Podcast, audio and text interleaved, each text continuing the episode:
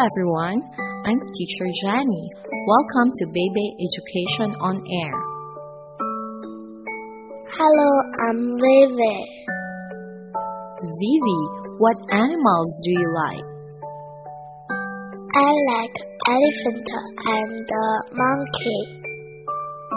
Why do you like monkey? The monkey is cute and clever. Yes. Have you heard the story of the monkey?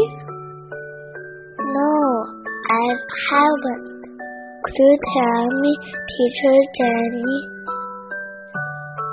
Okay, a monkey is hungry. He wants to look for something to eat. At this time, he sees many peaches on the tree. So he climbs the trees and picks up the peaches. Suddenly, he sees many bananas on the trees. He then jumps down and runs to the banana trees.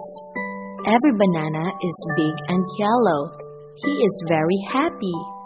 Then he sees many watermelons on the ground. He begins to pick up the watermelons. The hare comes up. The monkey sees the hare. Then he runs after it. In the end, the monkey gets nothing at last. It's still hungry. Yes, let's say goodbye to our listeners. Goodbye, everyone. Thank you for listening. I'm Teacher Jenny.